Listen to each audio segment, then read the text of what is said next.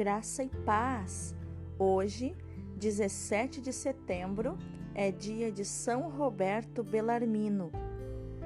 Celebramos o grande santo jesuíta Belarmino, que nasceu em Montepulciano, no centro da Itália, em 1542.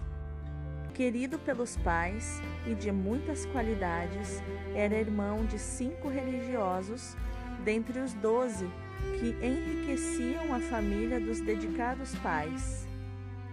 Quando os padres da Companhia de Jesus abriram um colégio em Montepulciano, Roberto foi um dos primeiros alunos na matrícula e no desempenho. O contato com os padres fez com que o jovem mudasse sua primeira ideia de ser médico para inclinar-se em favor da vida religiosa jesuíta. Depois de conseguir a permissão do pai, que ao contrário da mãe apresentava uma certa resistência frente à opção do amável filho, Belarmino, com 18 anos, iniciou e concluiu de maneira brilhante sua formação religiosa e seus estudos de filosofia e teologia, tanto que antes de ser ordenado sacerdote, foi enviado como professor e pregador em Lovaina, na Bélgica, onde ficou dez anos. Teve importante papel na aplicação do Concílio de Trento, já que ajudou na formação apologética dos teólogos e pregadores responsáveis na defesa da fé. Nesse sentido, Roberto muito contribuiu ao escrever sua obra de nome Controvérsias e o livro chamado Catecismo. Em sua obra Controvérsias, Belarmino explana os seus três grandes amores.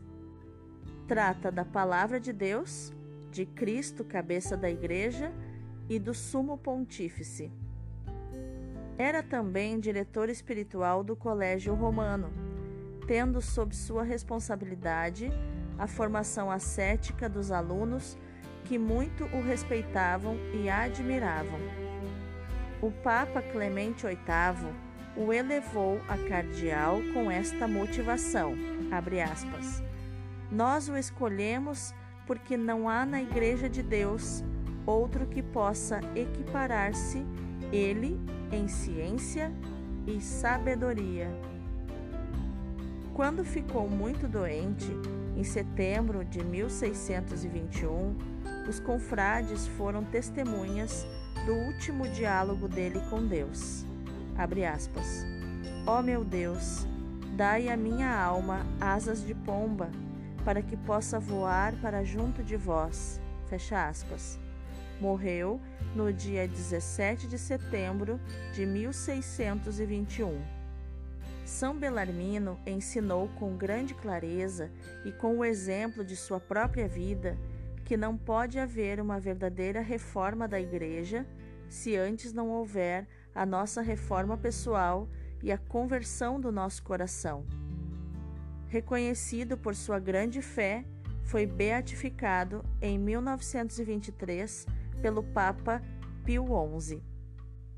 Sua canonização foi proclamada em 1930 e em 1931, pelos seus escritos, recebeu o título de Doutor da Igreja.